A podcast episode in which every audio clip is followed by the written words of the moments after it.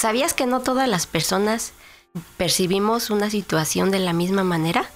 En la Biblia encontramos una historia de una familia que vivía las mismas costumbres, la misma enseñanza, la misma disciplina, pero cada uno de ellos percibía la situación de diferente forma. Te estoy hablando de la parábola del hijo pródigo. Te voy a leer Lucas 15, 11 y 12 28 y 29 en lenguaje actual. Dice así, Jesús también le dijo, un hombre tenía dos hijos. Un día, el hijo más joven le dijo a su padre, papá, dame la parte de tu propiedad que me toca como herencia. Entonces el padre repartió la herencia entre sus dos hijos. El 28 y 29 dice, entonces el hermano mayor se enojó mucho y no quiso entrar. Su padre tuvo que salir a rogarle que entrara, pero él, muy enojado, le dijo, he trabajado para ti desde hace muchos años y nunca te he desobedecido, pero a mí jamás me has dado siquiera un cabrito para que haga una fiesta con mis amigos. Aquí la historia narra solamente estos tres personajes. No nos da más reseñas de, de su familia, no narra si hubo una madre, o no. Si se, enfoca solamente a estos tres personajes. ¿Por qué cada uno de los personajes percibe la situación de diferente forma?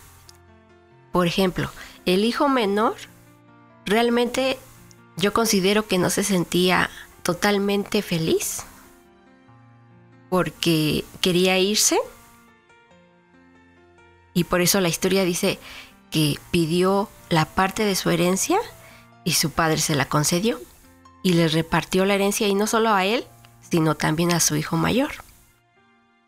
Hemos pensado o hemos escuchado que el malo de la historia fue el hijo menor, pero no te has puesto a pensar cómo fue su actitud del hijo mayor cuando se enteró que le estaban haciendo una gran fiesta a su hermano porque había regresado porque su padre había dicho estas palabras, que él pensaba que había muerto, pero estaba celebrando que él estaba vivo. Si esta familia vivía de la misma manera, ¿por qué cada uno pensaba de diferente forma? Quizá porque había una percepción distorsionada. No sé si te has dado cuenta, pero muchas de las veces nos pasa algo similar a nosotros.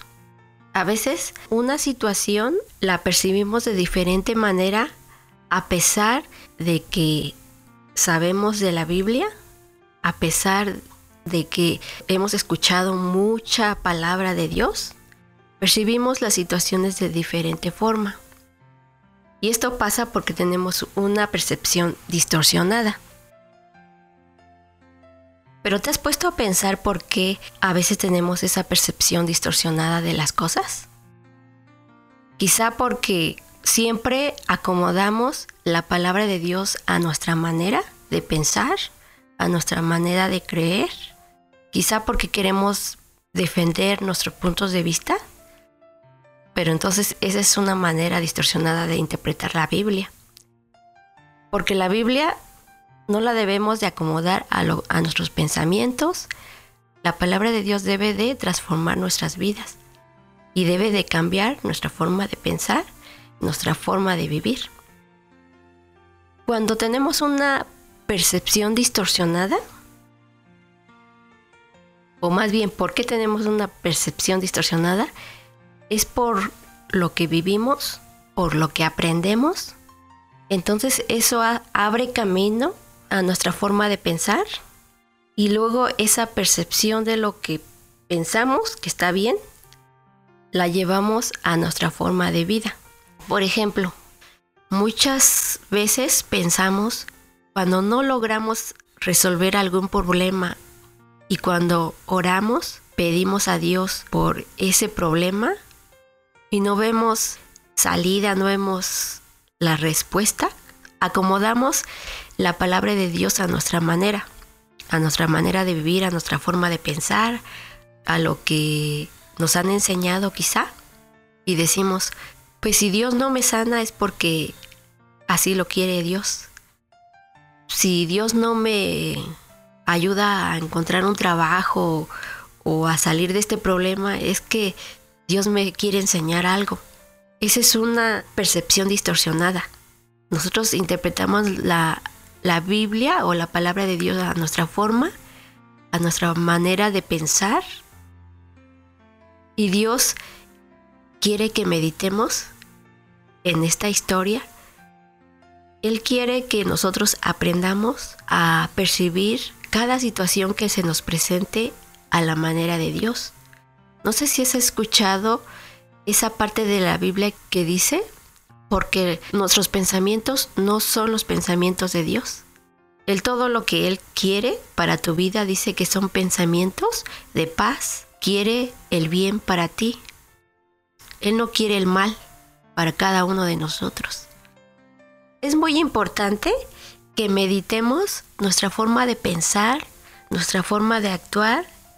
Si no nos está llevando a sentirnos bien con nosotros mismos, a sentirnos bien con los demás, a sentirnos bien con Dios, si no vemos crecimiento en nuestra forma de vivir, en nuestra forma de pensar, yo creo que es tiempo de, meditar, de cambiar la forma de hablar, la forma de pensar y ir madurando.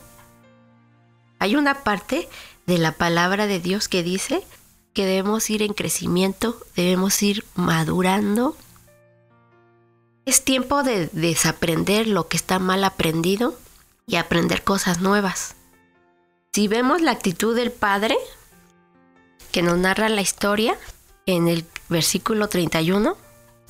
Y el padre le contestó al hijo mayor, pero hijo, tú siempre estás conmigo y todo lo que tengo es tuyo.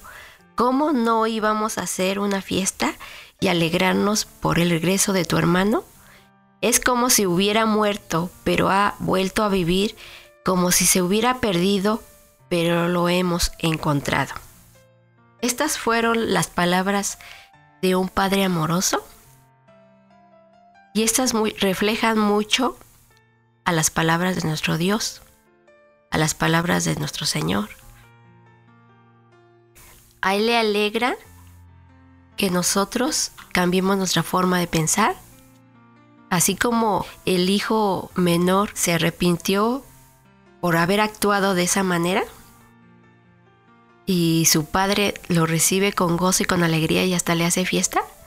Dice, dice la palabra de Dios que de igual manera a nosotros nos recibe con gran gozo y hasta hay fiesta en los cielos.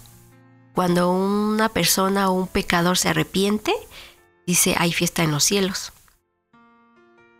Así que cuidemos nuestra manera de percibir las cosas Así como Dios nos escucha, así como Dios se expresa de nosotros, así como Dios es compasivo con nosotros, de igual manera nosotros debemos de practicarlo con todas las personas.